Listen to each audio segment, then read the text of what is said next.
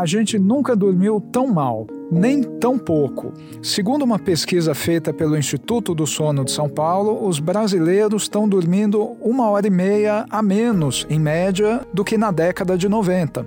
Dormem só 6 horas e 30 por noite, em média. Mais 70 milhões de brasileiros têm algum grau de insônia. Muita gente dorme só 4 horas por noite. Por essas, as vendas de remédio para dormir explodiram nos últimos anos.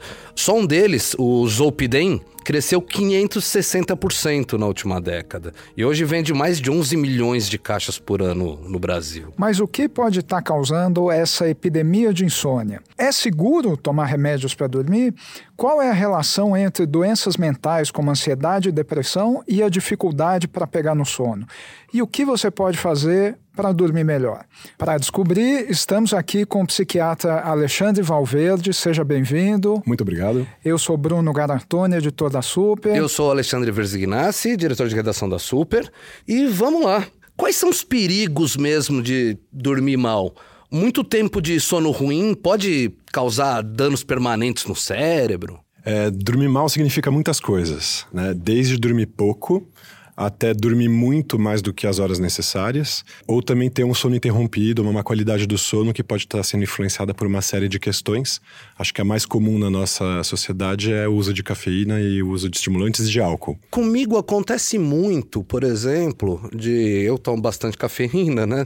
Acontece muito de eu ter, de eu dormir ali umas 5 horas, uh, aí acordar meio desperto, né, uhum. tal, 5 e meia da manhã. E aí pegar, pô, tá desperto, mas o corpo tá todo, todo zoado. Cansado, e aí, quer dizer, não dá, eu já né? sei que não dá para encarar o dia. E aí eu forço para dormir de novo, e começa outro ciclo, e aí no fim das contas eu acabo ficando muito tempo na cama, mais do que as. Do mais, que as 8 horas do que as, necess... mais do que as 8 horas, só que dormindo mal.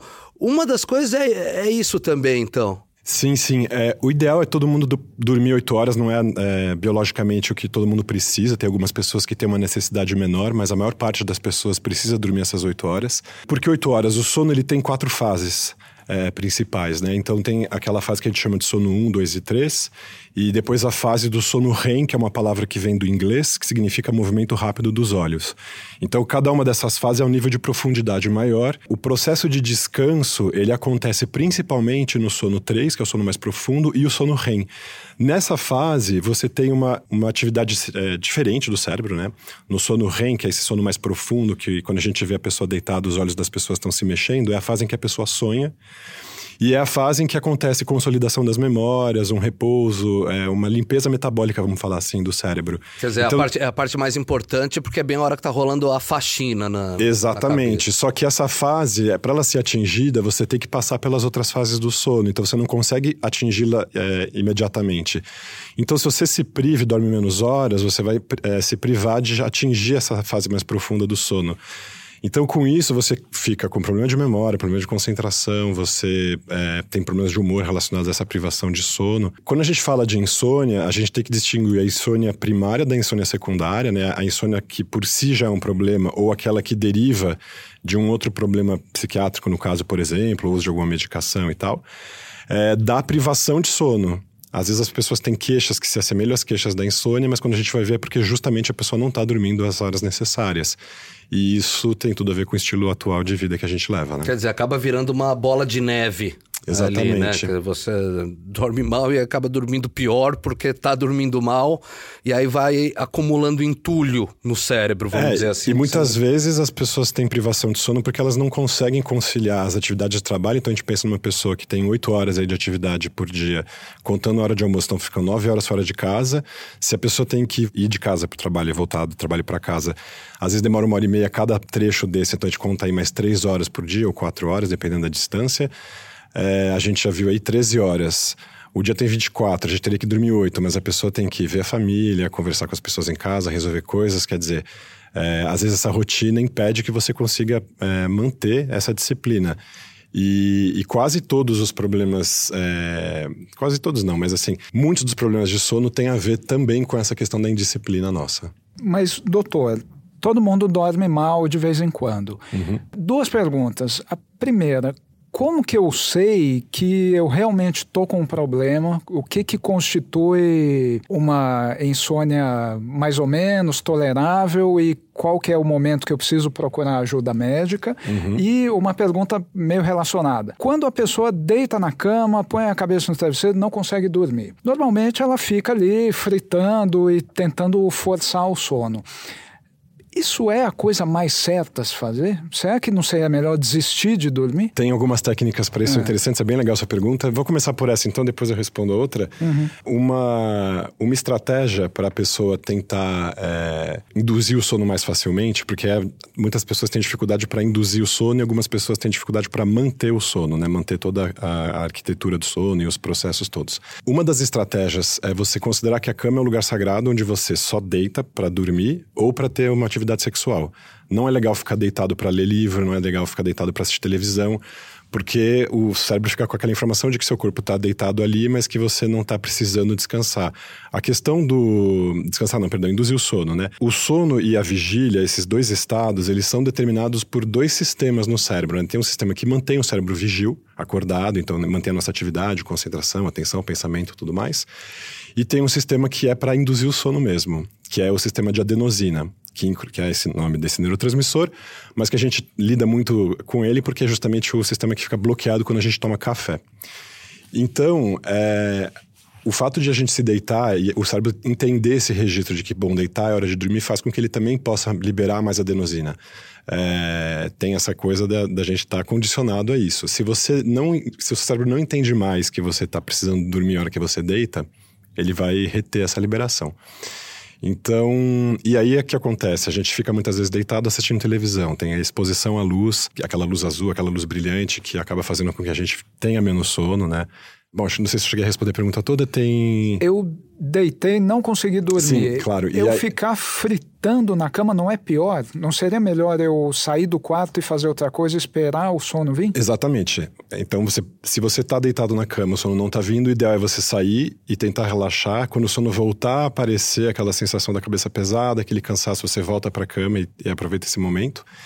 E uma outra é, técnica que é bem interessante é que muitas pessoas ficam deitadas na cama com aquele pensamento: eu não vou conseguir dormir, eu não vou conseguir dormir e tal tem um, um, exercício que é um exercício paradoxal. Você fica pensando, não, eu quero me manter acordado. Eu vou deitar aqui, vou ficar acordado, vou me manter essa acordado. Eu vou testar hoje. E, e parece que aquele, dá aquela enganada no cérebro só porque a gente quer ficar acordado e começa a vir aquele soninho. Você, aí você não, é, vai cedendo. Não, porque assim. tem até aquela história, né? Que na hora que você vai dormir, na boa parte das vezes, parece que a pior coisa que pode acontecer com você Sim. é dormir. Sim. E aí, quando você vai acordar, a pior coisa que pode acontecer com você é acordar, é. né? Mas aí tem aquele. Realmente, acho que tem essa parte do truque, né?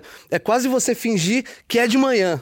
Não, vou fingir Exatamente, agora que é, é, que é sete da manhã. Não vou dormir. É, e, Preciso ficar acordado para ler aquele artigo, Exato, você vai ficar capotado. Né? Preciso ficar acordado para tomar o ônibus e tal. e aí o cérebro, só de sacanagem, te faz dormir. É, essa pequena ansiedade tem até um nome que a gente usa de insoniofobia, justamente que é esse temor de não conseguir dormir na hora que você vai deitar. Então, essas são algumas técnicas comportamentais que a gente pode usar. Também é interessante não comer muito antes de deitar, também não deitar em jejum, então ter uma refeição aí um pouco mais leve, umas duas horas antes de dormir, pelo menos.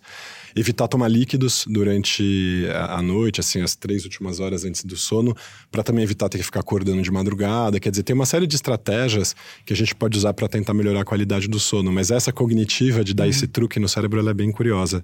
Não, e... e... aí o Bruno tinha perguntado ali também da se que qual que é o momento então, Exato. né? Que é aquela história, todo mundo tem uma hora que dorme mal, né? Mas é qual que é o momento que você vê, putz, preciso procurar ajuda? Quando a insônia está relacionada com algum evento pontual na vida, então você tem lá no dia seguinte um, uma apresentação para fazer um trabalho, uma prova para fazer, embora isso também possa ser disfuncional, você dormir na noite anterior, porque você pode ficar com um problema de concentração no dia seguinte, né?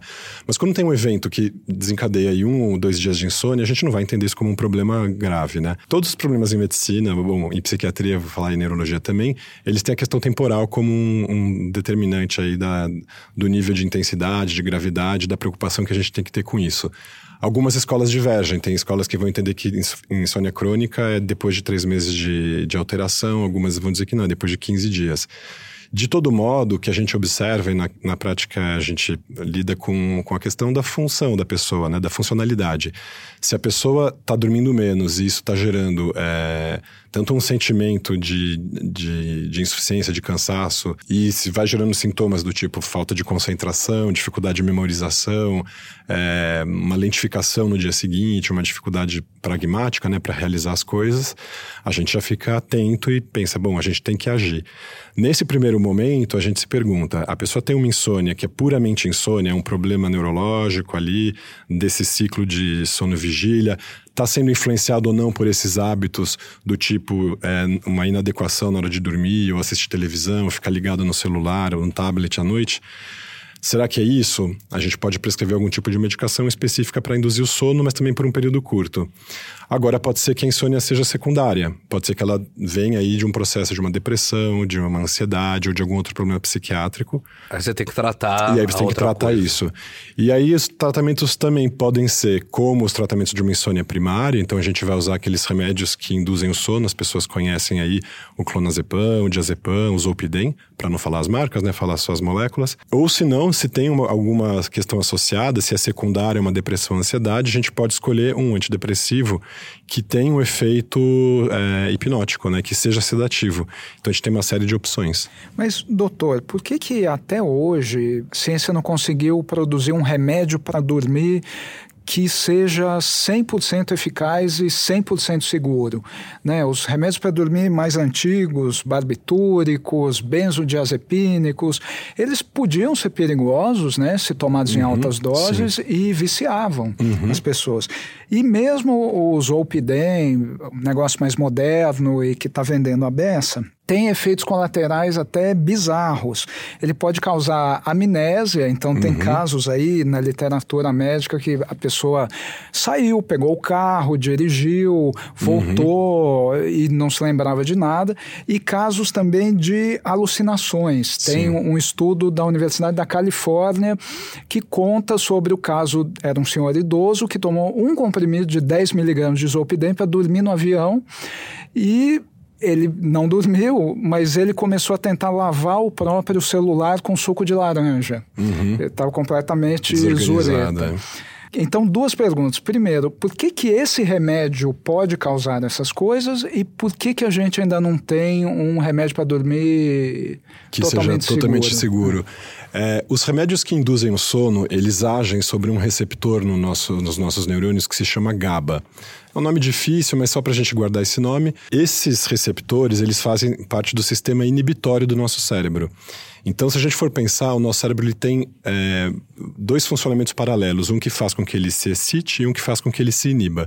É super importante acontecer isso, porque um cérebro que se excita muito e não consegue ser inibido, ele pode gerar até uma convulsão, coisas nesse sentido. Então, a gente precisa desse sistema de, de peso e contrapeso aí, tanto para manter a nossa atividade de vigília e de sono, quanto para manter a nossa atividade mental. A gente também não pode entrar num processo de excitação do pensamento tão grande que não não tenha nenhuma inibição, senão a gente entra num processo de euforia, de mania e tal. Então, o que a gente faz? A gente coloca uma medicação, dá para a pessoa uma medicação que estimule esse sistema inibitório. Mas o que, que acontece depois de um tempo que a pessoa usa a medicação? O cérebro entende, poxa, os meus é, receptores, eles estão todos saturados é, eu vou produzir mais deles para eu continuar sensível, porque eu preciso ter esse sistema funcionando. Então, o cérebro mesmo ele vai criando um mecanismo para é, ultrapassar, vamos dizer assim, essa inibição que a gente está induzindo com a medicação. Por isso que quando uma pessoa começa a tomar um clonazepam, por exemplo, ela vai começar com meio miligrama. Se ela não para de tomar depois de um ou dois meses, ela começa a ter que aumentar a dose para ter aquele primeiro efeito necessário. Se depois de mais uns três, quatro meses ela não, não, não fica bem, ela vai aumentando a dose. E é por isso que a gente encontra pessoas com uso crônico desses tipos de medicação que se chamam benzodiazepínicos e que fazem uso de, às vezes, três, quatro, cinco comprimidos. É claro que não é, a, não é a história de todo Nossa. mundo, mas são pessoas que são predispostas a esse tipo de abuso. A gente tem essas classes, né? Então, quer dizer, o clonazepam, que é o Rivotril, que é, é, que é o, Rivotril, Rivotril uhum. né? Então, ele é um benzodiazepínico.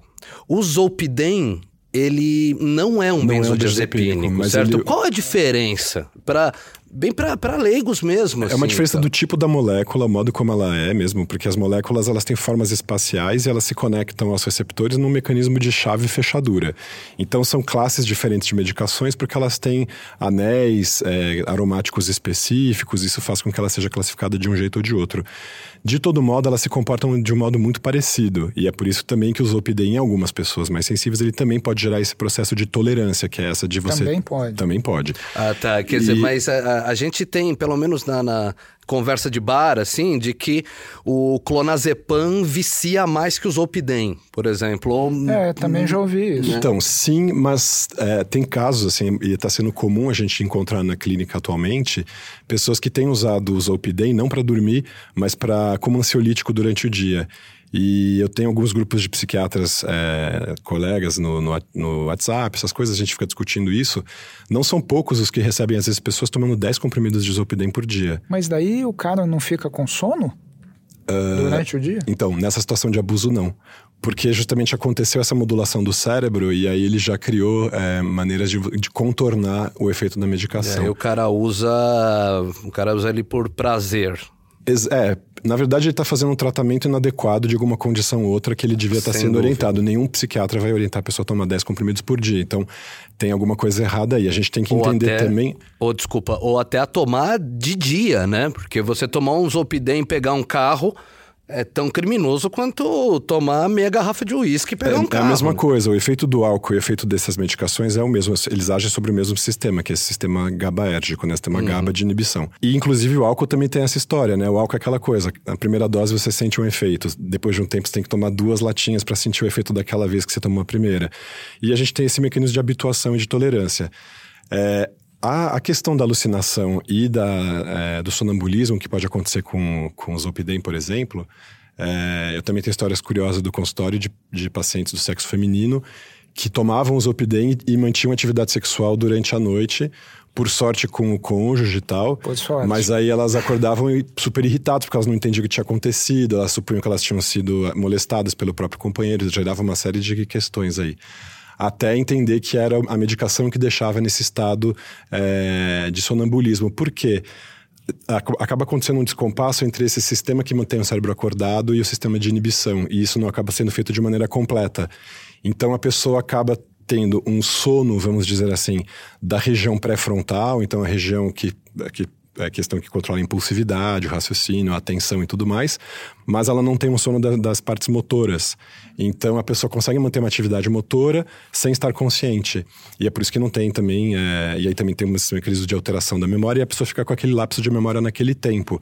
Então é curioso isso, mas o nosso cérebro, ele pode, parte dele pode dormir, outras partes não. E é isso que acontece em uma série de problemas é, de sono. Não só os induzidos por medicação, mas alguns problemas que as pessoas devem estar acostumadas a ouvir aí por aí. A questão do terror noturno, do sonambulismo, do despertar confusional. É, eu já ouvi casos ali, né? Gente que hum, depois de ter tomado o Zolpidem e não dormido, pegou e aí fez um monte de telefonemas, né? Tá, quer dizer, é, é, não é só Exatamente, que, são nem, coisas complexas Não sei nem se é uma coisa motora, né, tal, mas Sim. ser ali intelectual, a tá, também. intelectual, Sim. tá conversando ali e tudo apagado, né? A pessoa só fica sabendo no dia seguinte. Depois, né? porque é, o sistema de memória dela não capturou essas informações. de uso recreativo nos Estados Unidos também. Os caras tomam normalmente doses mais altas, irregulares e daí fica fazendo muita força para não dormir, para vir sentindo... a alucinação maluca e tal. E, e ficar é agindo é sem. É, abuso de substância tem de todos os tipos. A gente pois se é. surpreende é. com as maneiras como as pessoas conseguem inventar. É muita originalidade mesmo, né?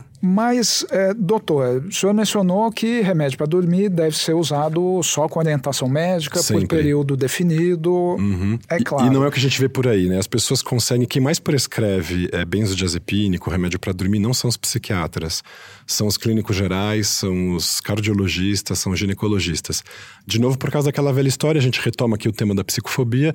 As pessoas preferem dizer para outros médicos que estão com problema de sono do que ir para um psiquiatra, porque parece que se a gente vai para o psiquiatra, quer dizer que a gente está assumindo que é louco. E é uma questão difícil. Se a pessoa tem dificuldade para procurar um psiquiatra por psicofobia, que vá ao neurologista, que também é o médico de predileção para lidar com essas questões. Vejo muito também, principalmente quem, quem, quem tem quem tem plano de saúde, a pessoa começa a, a, usar o sistema como se fosse tráfico, como se fosse tráfico mesmo, né? O pessoal vai batendo de um médico no outro até arrumar um que, que, que, que deu o Rivotril e tem no mercado paralelo dela. também, né? A gente encontra pessoas que compram Rivotril, estimulante, ah, outras medicações sem receita nenhuma. Isso daí tem grupo de WhatsApp que faz isso, quer dizer, tem tem, um mundo... tem todo um tráfico ali também. Né? Exatamente. Né? Então... Mas aí, eh, supondo uh, eu fui ao médico e daí o médico falou: olha, Bruno, você vai tomar o remédio para dormir por X dias e depois você vai parar de tomar. Quando eu parar de tomar, a insônia não vai voltar? Dependendo do tipo de medicação e se ela está secundária a algum outro problema que não foi resolvido, pode voltar sim. Mas se for uma insônia primária, não volta você tem todo um protocolo né, do, do, tempo que você vai fazer esse tratamento, você tem uma redução é, gradual da dose. É muito difícil você tirar esse tipo de medicamento de maneira abrupta, até por conta dessa questão dessa modelação do cérebro. Rebote, né? exatamente, né? dessa acomodação hora, do cérebro. Aquela que o cérebro se comporta igual um cachorrinho, né? Exato. Quer dizer, ele, se ele está acostumado, se ele tá acostumado com uma ele coisa vai querer ali, aquilo ele de vai volta. querer, vai ficar te pedindo. Exatamente. Então é como parar de fumar, é como parar de tomar. É álcool, qualquer coisa, qualquer substância que crie esse, esse fenômeno de tolerância, de habituação, ela tem que ser retirada gradualmente para o cérebro ter tempo de entender que está acontecendo essa redução sem você sofrer um choque com isso. Então, dependendo até do uso que a pessoa tem de, de benzodiazepínico, né, de diazepam, de, de clonazepam, rivotril, essas coisas, é, você pode até ter uma síndrome de abstinência pela, pela interrupção abrupta do tratamento. Então, isso tem que ser feito de maneira orientada.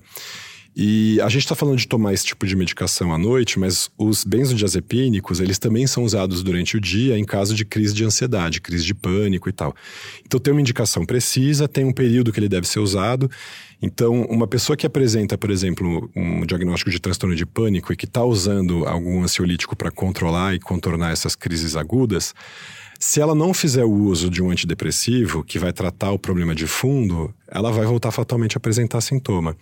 Então, e que esse é o manejo que muitos colegas que não são psiquiatras às vezes acabam não conseguindo ter. Porque ele vê que a pessoa está ansiosa ali, ele está no pronto-socorro, ele prescreve rapidamente alguma medicação mais simples para resolver aquele problema agudo e não necessariamente vai fazer o diagnóstico do, do transtorno do pânico e, e ele não vai resolver, pessoa... ele resolve o problema agudo, que é aquele que é, está dando incêndio. na hora, mas apaga o incêndio, né? Quer dizer, mas não resolve o, o crônico, que é o que se repete com o tempo. Exatamente, e pode tem... gerar outro problema, né? O uso crônico desse tipo de medicação, que é ansiolítica, hipnótica, eles podem gerar depressão por si só, porque é, é uma mesmo? medicação depressora do sistema nervoso central. Então, ela pode gerar apatia, desânimo, falta de vontade de fazer as coisas, sonolência. Tá, porque aí você vai, quer dizer, você vai forçando o cérebro a desligar ali, chegou uma hora que Exatamente. Pô, cansei, né? Vou ficar desligado mesmo, né? Dependendo do metabolismo da pessoa, é, tem pessoas que conseguem eliminar medicações muito rapidamente. E tem pessoas não que acumulam não só a medicação no organismo, porque o fígado dela não está preparado para eliminar aquilo tão rápido, mas também acumula os metabólitos ativos, que são as segundas e terceiras é, moléculas que se formam ao longo da passagem dessa medicação pelo fígado. Então, é, e esses metabólitos eles também têm efeito. E ah, às tá, vezes o metabólito isso... ativo, ele, vamos dizer, ele, ele também pode ter o efeito parecido com o próprio remédio original que você tomou. Quer Exato. Dizer, ele, ele, recircula no corpo. Então. E às vezes o próprio, o, o, a molécula terapêutica nem é às vezes a primária, é, a, é a, o metabolito ah, é ativo, é a secundária que vai se transformar. Um, um, exemplo clássico disso é, por exemplo, a vitamina D, né? Que a gente produz mesmo, só que a gente só transforma na, na, na vitamina D ativa depois que a gente toma sol na pele, né? Ah, tá. Então, para todo mundo aí pensar uhum. como é que é esse mecanismo.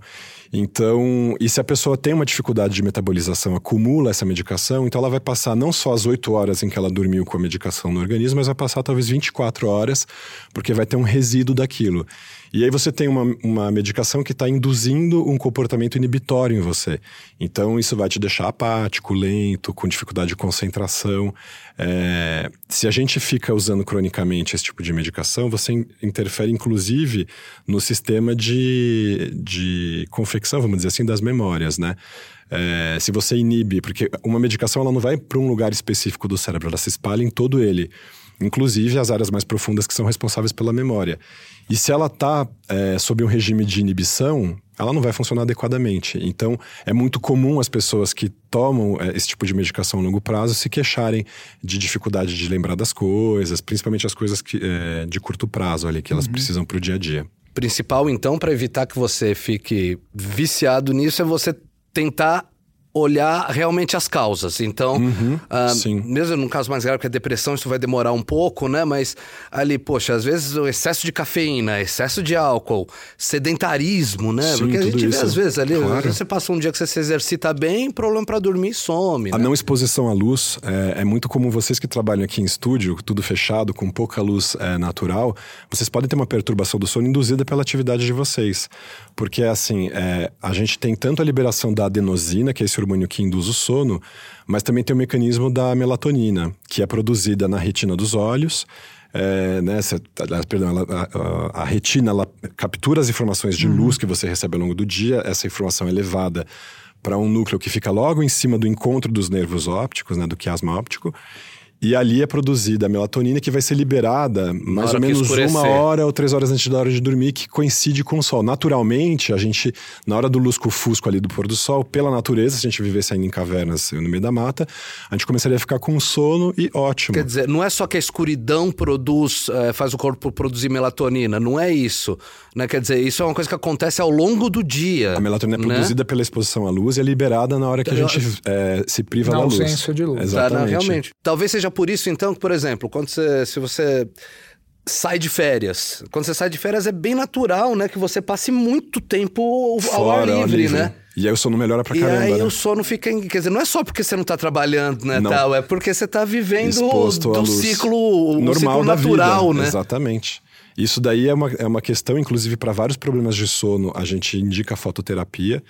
É, aqui no Brasil é menos é, comum de ver isso, mas em países é, temperados, que tem um inverno muito rigoroso, você pode comprar em loja de, de artefato eletrônico uma lâmpada mesmo que você coloca na frente do teu é, ambiente de trabalho e fica recebendo aquela luminosidade para produzir adequadamente essa melatonina, reajustar o teu sono quando você está privado de luz. Isso também até é tratamento para as questões e depressivas melatonina relacionadas... em comprimido que muita gente toma? É seguro tomar? É eficaz? Então, é controverso isso. É, a melatonina, se a pessoa engole, ela vai passar pelo fígado, né? Do estômago vai para o fígado e um monte dela vai embora. É, o que acaba chegando no cérebro é uma quantidade muito pequena. Quando a pessoa quer usar melatonina, a gente pede para usar sublingual, porque aí debaixo da língua já entra na circulação, vai direto para o cérebro, entra um pouquinho mais. É o mesmo, é... Com, é, o, é o, mesmo comprimido ou Tem formulação diferente? Pessoa, aqui no Brasil não vende sub... em farmácia, né? Tá. A gente pode mandar manipular tanto uh, o comprimido de absorção uh, quanto estômago sublingual. quanto sublingual. Lá fora tem muita gente que compra quando vai em viagem, tudo. Tem as duas formulações também. É, de todo modo, não é uma medicação que intoxique, que cause algum dano, nada disso. Se a pessoa usar, por exemplo, um comprimido de 6mg, 5mg, que é o que mais facilmente se encontra por aí sublingual, não vai ter problema. Uh, mas tem alguns estudos que já mostram que você pode gerar perturbações depois crônicas por conta desse é uso mesmo? de melatonina. É. Quais Ainda... perturbações? Do tipo acabar agravando o problema de insônia, tem, tem situações que descrevem é, perturbação do tipo, é, como acontece com o Zolpidem também alucinação durante o período do sono, ou movimentação é, indevida, né, o sonambulismo, alguma coisa assim. É que essas modas, elas geralmente são adotadas aí por muita gente e tal. E, e claro, não é um, um, medicamento que tem o mesmo efeito. Se a gente pegasse é, todas as pessoas e oferecesse Rivotril, a gente teria um problema muito mais grave do que o da melatonina que a pessoa pode comprar sem receita. Mas a gente acaba vendo um caso ou outro que, que pode se manifestar algum problema mais é, complicado. Tá. Compra sem receita lá, sem receita nos Estados Unidos, né? Tá, tá é, dizendo, né? é, a própria, acho que agora a própria MS recomenda usar melatonina só em último caso e ter recomendação médica mesmo. E até porque você pode ficar escamoteando um problema outro de saúde que está precisando ser visto e que não está sendo visto. Então, tá. É, mas mesmo... ali, aquele, a, a, o conceito popular de que dos remédios para dormir, melatonina seria o que menos faz mal faz algum sentido nesse ponto? Eu sei que você já então, falou um faz, pouco sobre faz isso. Faz algum mas... sentido, ele, ele é menos problemático do que o benzodiazepínico e tudo, mas acho que o futuro vai dizer melhor pra gente, porque é agora que a gente tá observando esse consumo em massa e tudo mais. Quer dizer, então, o que o então pessoal chama de o teste epidemiológico, é. né? Quer dizer, que, que a massa está tomando. A gente vê só no futuro que né? a gente, a vai fala, entender bom, melhor. O que, né? que aconteceu, é. é. porque realmente, né? Lembra, até não, não faz tanto tempo assim que o pessoal tava tomando Rivotril como se fosse balinha mesmo, né? Que aí, até a época que o Brasil virou um país que, País que mais o país do Rivotril que mais vendia. E aí acabou sendo mais trocado pelo Zolpidem, né? Tal, essa mania acabou baixando um pouco, até depois do monte de efeito colateral que o É, pessoal eu, como sentiu. manejo dessas medicações, né, que são as famosas medicações de tarja preta, né, o Zolpidem ele não é tarja preta até a dose de 12,5 miligrama. Com 12,5 miligrama ele já passa a ser tarja preta, né? Então tem a dose de 6,25, a dose de 5, a dose de 10, que ele é considerado tarja vermelha. A tarja preta significa que é uma medicação que pode induzir esses comportamentos de tolerância, habituação e dependência em pessoas predispostas, né? Então, é, como esse manejo é, é mais chato, é difícil, a pessoa tende a gostar muito do remédio porque ele dá um efeito imediato, ele dá um alívio rápido e tal, eu prefiro prescrever sempre outras medicações indutoras do sono. é, e a gente tem alguns antidepressivos que em dose baixa funcionam como indutores, porque aí a gente não precisa ficar depois nessa dificuldade de fazer o desmame e tal. E a maior parte dos psiquiatras acaba recomendando mesmo outros tipos de medicação, né, como a trazodona, mirtazapina, é, alguns antidepressivos mais antigos, que a gente chama de tricíclicos, que tem também um, um poder é, indutor do sono bastante alto e tal. É, Eu, pessoalmente, já, tá, já, já tive receitado, né, Zolpidem num tempo, e o que eu achei que era uma grande sacanagem do fabricante É. é, que a versão sublingual dele, que é a que funciona, que é que funciona mais tiro e queda mesmo, ela tem um sabor muito gostoso, ela tem um sabor de cereja. E aí o que acontece? Depois de, um, depois de alguns dias, você tá indo pra cama, começa a vir uma necessidade de você sentir aquele sabor que é extremamente gostoso. O cérebro liga, um é mais ou menos parecido com é, cigarro com sabor, né, tal, que aí faz adolescente começar. E eu só digo isso aqui, isso aqui porque Sim. pessoalmente eu acho que é uma coisa que poderia, deveria ser restrita, porque você está lidando com medicamento mesmo e tratando ele como se fosse sorvete, né? Tal. Quer dizer, você fazendo. Não, vou fazer um, um remédio tarja vermelha, tarja preta, ali tal, que seja bala, né? gostoso. Poxa, né? Que. É, é que eles colocam esse o edulcorante, esse sabor para tirar um pouco o amargo que ficaria na língua caso você tomasse o remédio sem nada. Só que aí Só que acaba não custa criando... nada deixar, gosto, deixa, acaba- realmente gostoso. Exatamente, acaba condicionando a pessoa. Tem uma paciente minha que, gente- que começou a usar o Zopidem também, e ela usa até hoje, a gente tem muita dificuldade para tirar. Atualmente ela toma 1,25, ela toma um quarto desse comprimido Nossa, é de qua- 5 qua- miligramas. quase- é quase, quase um nada. placebo. Só para sentir o gostinho da cereja. Olha só. pra- porque ela fica com esse conforto de pensar, "Ah, esse gostinho é o sono, o funcio- sono é, vem. Tá, quer dizer, a parte que o cérebro chega a ligar, né, tal, até o gostinho ao sono e até se você tomar com placebo, se bobear, você, segue dormindo. né? Tem uma estratégia. psicológica. Exatamente. É, não, é um, é um condicionamento mesmo que você faz, né? Eu tenho dois sobrinhos pequenos e eu já conversei com a minha irmã de sempre passar óleo de lavanda no travesseiro, ou às vezes até um pouquinho no peito das crianças, para elas sentirem esse cheirinho quando elas vão dormir associarem o sono ao cheiro da lavanda. Para no futuro. Quando elas tiverem que passar por algum processo de ansiedade, insônia, não sei o que, elas possam usar esse recurso. A ver se no futuro isso vai funcionar. Vamos ver, É, mas é eu tenho, sem, sem, querer fazer merchandising, eu tenho um pouco disso com comfort, né, tal, que usar aqueles negócio com amaciante ali quando era criança, Cheirinho e aí limpeza. hoje eu acho importante ali ter aquele, ter aquele negócio para conseguir dormir direito. A gente vê muitas crianças que fazem isso espontaneamente com o paninho. O paninho ou o travesseiro que tem aquele cheiro do suor dela e tal, e que ela não quer que lave, né? Acho que todo mundo aqui que tem criança por perto, sobrinho, filho, é, sabe disso, assim, que a Ah, criança dizer- fica brava se você É um lava. pouco daquele do, do, do Lino, da turma do Snoopy, que anda sempre com o negócio, é um pouco isso. Ele sente aquela segurança de ter o. E aquele objeto vai ajudar ela a, a, a induzir o sono. Então ela fica sentindo aquele cheiro, aquela textura. Ela já sabe que aquele momento é um ritual ali para ela começar a dormir, aquilo induz o sono dela. Tanto que, bom, pais e mães aí de crianças que usam esses recursos, quando lavam esses paninhos ou os travesseiros, essas crianças ficam muito bravas. Eu acho que muita gente vai ouvir e vai dar risada. Olha porque é- só, e que aí- porque é bem perde, curioso. né? Tal, Perde esse aquele- recurso desse ri- pequeno ritual. Que no fim das contas é o que a gente quer fazer é, com os adultos no sentido da, da educação do sono, da higiene do sono. É criar essa, esses, é, esses pequenos gestos e ter essas disciplinas para a gente estar sempre associando o travesseiro, o cheiro da cama, o, o estar deitado com o sono.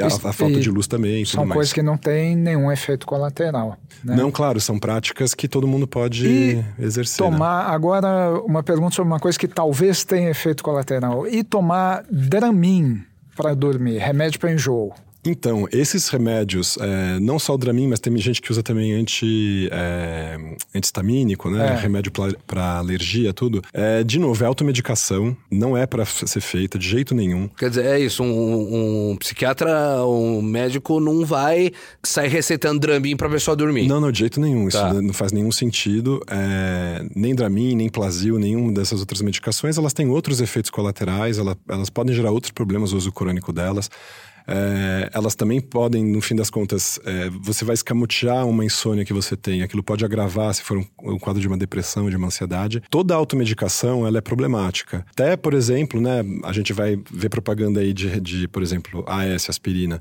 que eles têm de falar no fim da propaganda, se você tiver suspeita de dengue, não tome esse remédio. Então a gente pensa em, pô, eu só tô com febre, com dor, eu não posso tomar. Se você tomar aspirina com dengue, você vai ter um problema de coagulação no sangue muito maior do que se você estivesse só tomando aspirina ou só com a dengue. E, e aí você fala, pô, mas é um remédio, entre aspas, bobinho, mas não é. É que a gente já culturalmente está acostumado com essa questão de, ah, se eu tiver uma febre eu tomo Novalgina, se eu tiver alguma coisa eu tomo um Tilenol, tomo um Advil, uma coisa assim. Pequenas eh, prescrições simples para esses processos que são só sintomas, mas é, no fim eles podem se agravar, eles podem estar tá, é, sendo a ponta de um iceberg de uma doença maior. E isso não é diferente para os remédios que empurram aí o sono, né? O Dramin, o, o os antialérgicos e tal. O que eu digo aqui para todo mundo é: se você está precisando tomar um remédio que você acha que não é psiquiátrico para induzir o teu sono, você está com um problema de sono Mas, e psiquiátrico e, e neurológico. Uma vezinha só para dormir no avião. Uh, uma vezinha só para dormir no avião, aí a gente vai falar o que? A pessoa tá com enjoo, tomou um Dramin, vamos, vamos pensar que ela tá fazendo isso. Eu gosto de perguntar para meus pacientes que vão viajar se eles têm muito problema assim de, de fuso horário e tal, e eu prefiro dar uma medicação indutora, tipo Zolpidem mesmo. Então, aí vai da, da, da, questão de cada médico. Se o médico falar assim, tá, use uma vez o Dramin, mas ele tá orientando, ele sabe o que ele tá fazendo, é uma, é uma coisa. A outra pessoa do próprio grado começar a tomar esse Dramin e achar que pode ficar repetindo, tomar isso por semanas ou meses, que a gente vê isso é muito comum. Num, esses, bom, os indutores comuns, eh, que a gente está falando, Zolpidem, tudo, eles têm a venda em quantidades um pouco menores? Ou, tipo assim, se a pessoa vai fazer uma viagem de avião, então aí ela pega e pega 30. E aí, tipo, ela gostou no avião, aí depois ela passa a viagem inteira dela vai e a volta tomando, até tomar 30, é. e aí, poxa, aí a chance é, de viciar. Exatamente. Existe. A pessoa fala, pô, aquele remédio é tão legal, né? Eu tô com ele aqui do meu lado e tudo. A gente orienta bem. Esses Opidem sublingual, acho que é, só tem é, potinho com 30, agora não é mais potinho, né? É uma cartela. Mas tem os, os Opidem de 10mg, tem cartela com 10 comprimidos. Ah, tá. Você tem, você tem quantidades eventual. menores. Mas você não né? consegue comprar um ou dois, tem que comprar 10. Só uma questão, uma brincadeira aqui com a questão do Dramin, tem gente que chama o Dramin de Dormin, né?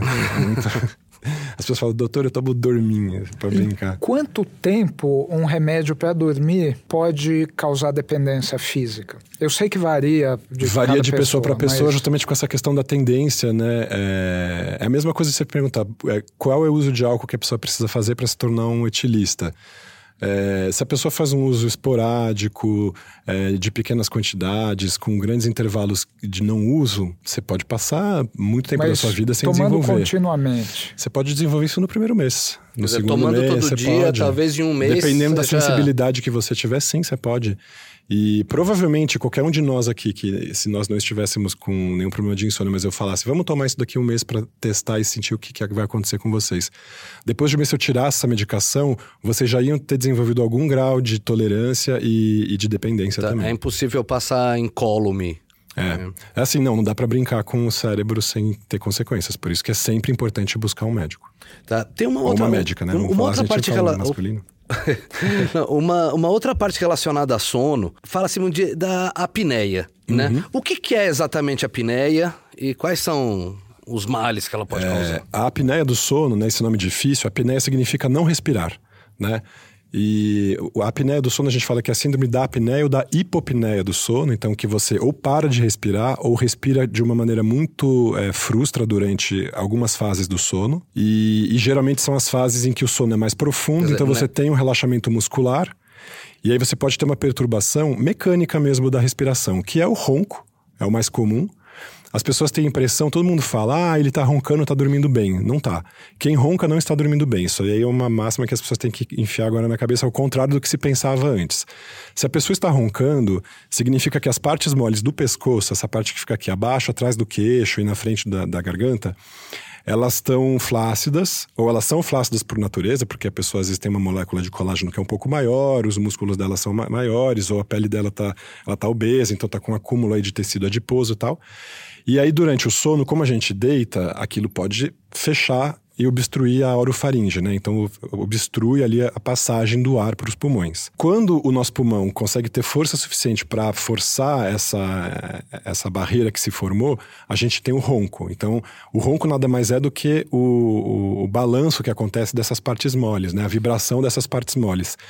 Quando o, o, nosso tórax não consegue ter pressão suficiente para forçar essa abertura, a pessoa para de respirar, e aí nessa hora é a hora que a gente está vendo alguém com apneia, a pessoa fica ali em silêncio, e aquilo pode durar 40 segundos, ah, tipo 50 assim, segundos. O ronco para.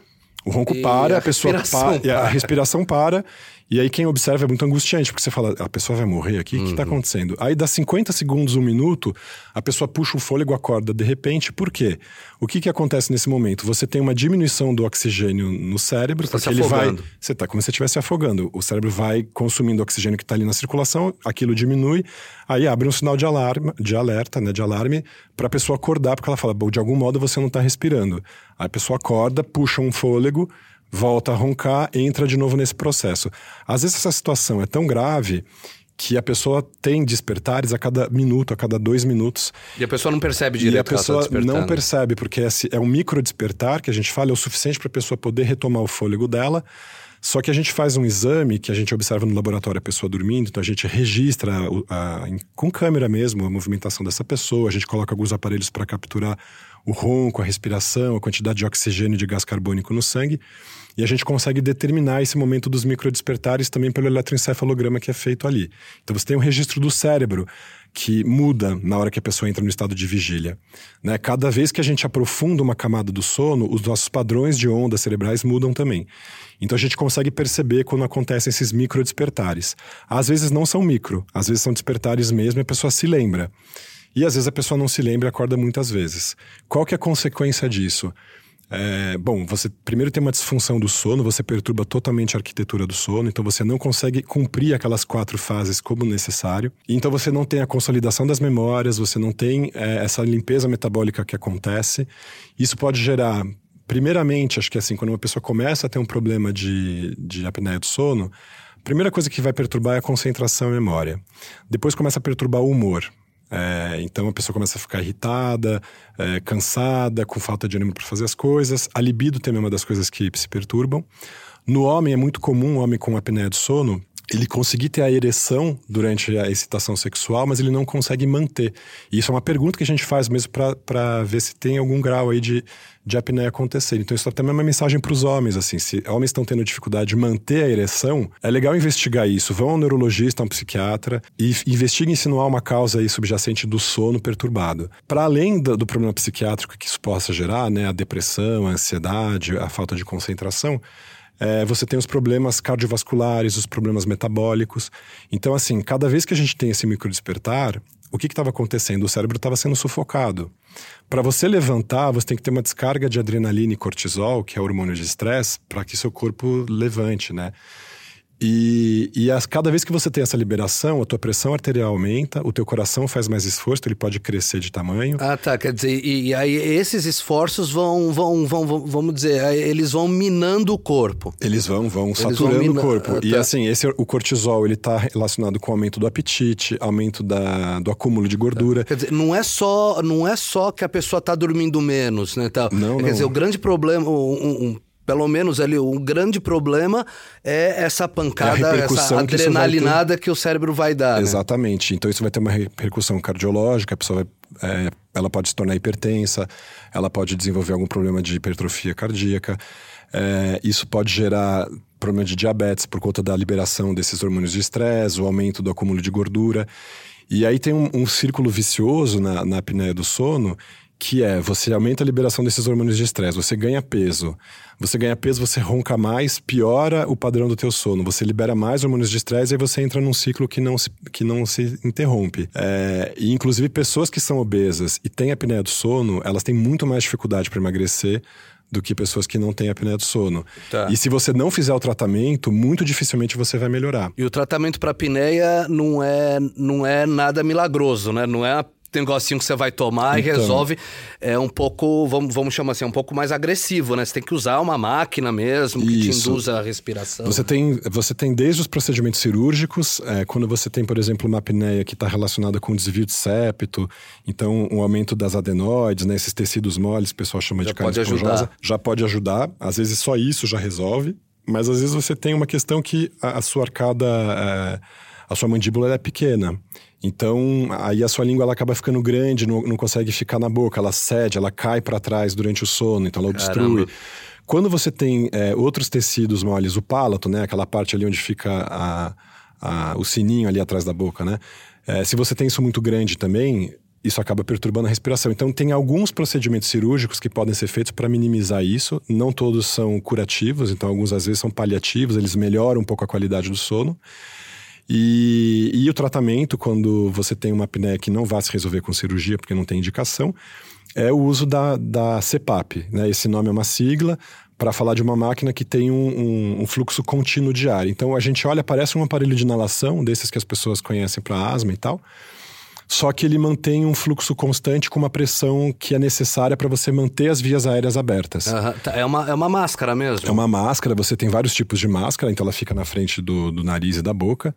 E, e, aí, quando você. Se você tira a máquina, você vê um fluxo de ar bem grande, como se tivesse um grande sopro acontecendo. Uhum. E é esse sopro de ar que vai, bom, vai bombear o ar para dentro do pulmão e vai ajudar você a manter as vias aéreas abertas e conseguir respirar naturalmente, para evitar esse colabamento, que é o nome que a gente dá, da, dessas partes moles do corpo. E aí evita esse, esses microdespertares que vão destruindo né, e, o seu sistema exatamente. cardiovascular. É, os microdespertares tanto na pessoa que tem apneia, mas às vezes a pessoa pode só ter ronco e não ter apneia. E ela não é, vai ter uma perturbação tão importante do sono, mas o cônjuge ou a cônjuge vai ter. Então, muitas vezes, mesmo que a pessoa não tenha esses microdespertares e um problema é, devido a um problema de apneia em si, o próprio ronco grave, a pessoa também tem indicação para usar o aparelho para melhorar a qualidade de vida da pessoa que está dormindo ao lado. Ah, tá. Quer dizer, não, não, não tinha pegado direito essa parte. Ah, ele, pode, ele pode ser eficaz contra o próprio ronco mesmo, só pode, por ele claro, tá, claro, com por ele estar tá jogando ar Sim, ali. Sim, porque né? ele evita esse, esse colabamento. Assim, o colabamento pode ser tanto essa vibração que acontece no ronco, quanto um fechamento total que ah, acontece perfeito, na porque você tem os dois, né? Você, você tem as tem... duas possibilidades. No, né? no, no, não é necessariamente que, que, todo roncador tem apneia. Exatamente, né? Mas, mas toda, toda pessoa com apneia tem ronco. É mas fase, toda pessoa é. com apneia tem ronco. É. E a pessoa que só tem ronco também não significa que ela que possa deixar por isso mesmo. Exatamente. Senão ela pode passar por um divórcio, né? A qualidade de vida piora muito da pessoa, do, do, cônjuge de uma pessoa com, com apneia do sono. Ah, sim, porque aí o, aí o cônjuge, coitado, não, aí para de dormir, né? Sim, ele acaba gerando dá, uma... Exatamente. E dá os problemas que a gente viu no começo do programa. Exato. os problemas da falta de sono em si, que aí vai... Você não consegue entrar na fase REM, você não consegue sonhar... E aí, quer dizer, você não consegue fazer a faxina do cérebro e deixar ele limpinho. Total. E tem é, uma questão também que é muito interessante de investigar toda pessoa que vai ao consultório é, psiquiátrico com quadro de ansiedade e depressão não só as pessoas que são obesas, né, que a gente tem essa ideia de que ah, as pessoas obesas ou com sobrepeso vão ter, vão roncar mais, vão ter mais apneia, mas mesmo as pessoas é, magras tal, porque depende da conformação do queixo, da conformação da garganta, do da circunferência do pescoço, tem uma série de outros fatores que, que determinam que uma apneia possa estar acontecendo dizer, e essa tem... investigação tem que ser feita. Tá, quer dizer, tem coisas bem, vamos dizer, bem morfológicas mesmo, né? Sim. Não é só e que pode levar a uma depressão e uma ansiedade graves mesmo, por causa dessa privação de oxigênio durante a noite, essa perturbação ah, sim, do sono. Aí já... Né? Exatamente. E aí você vê que são pessoas que não é, vão melhorar só com o tratamento medicamentoso, por exemplo. Você tem que tratar mecanicamente essa apneia. E aí, então, você tem o uso da máquina, às vezes tem que também dar um, uma medicação para melhorar a qualidade do sono, até porque às vezes a aceitação da máquina é muito difícil, porque é aquela fica incomodando, você tem que dormir com aquela peça de plástico na frente do rosto. E o tratamento também para apneia, ele pode ser com medicações que vão influenciar o estado de vigília. Então a gente tenta melhorar a qualidade do sono, mas a gente também tenta melhorar o estado de vigília, o estado de estar desperto. E com algumas medicações que são antidepressivas, mas que aumentam a disponibilidade de dopamina e tudo mais, que é um dos mecanismos aí da, da sonolência, da falta de ânimo que acontece nesses, é, nesse problema mecânico da respiração. Aí. E aquelas pessoas que dormem menos horas do que oito e vivem muito bem assim?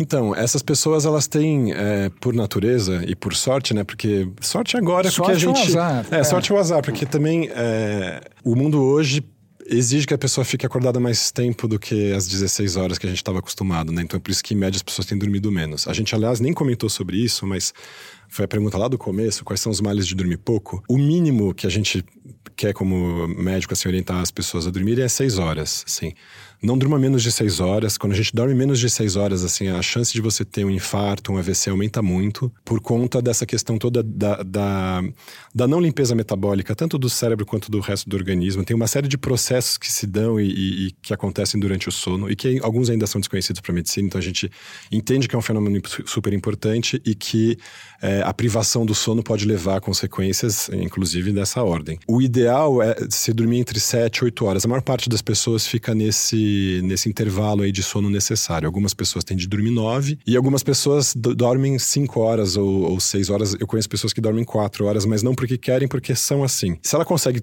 pela natureza dela, realizar todos esses processos metabólicos do repouso e se sentir bem no dia seguinte não acontece nada, não tem problema. Mas uhum. isso é muito raro, é muitíssimo raro você ver uma pessoa com uma necessidade reduzida de sono é, a gente... que as pessoas que necessitam dormir oito horas. É, teve, teve até um estudo né, da Universidade da Califórnia que ele constatou que uma mutação genética bem específica, ela pode ser realmente o segredo de quem, de quem dorme muito, muito pouco, que é isso daí, tipo, quatro horas, né, por noite. É uma mutação em um gene só, tem o nome, né, do gene é, ADRB1, né, e, mas olha como ele é raro, né, gente? Tipo, sim, sim. Que ele estaria presente em quatro a cada 100 mil pessoas. Em porcentagem, isso dá 0,004% da população. Uh, não é quase nada. Tipo assim, no Brasil inteiro seriam 8.400 pessoas. Se contar só a população adulta, de entre 20 e 60 anos, seria tipo metade disso. Vamos lá, 4.500 pessoas. Numa cidade enorme igual São Paulo, seriam menos de 500 pessoas. Cara, 500 pessoas é meia dúzia de vagão, de vagão do metrô, não é nada. nada é. Então, quer dizer. Eu nunca conheci alguém... uma é- pessoa é... que necessitasse tão pouco de sono no consultório. Eu só conheço duas pessoas aqui da cidade de São Paulo que são amigos meus.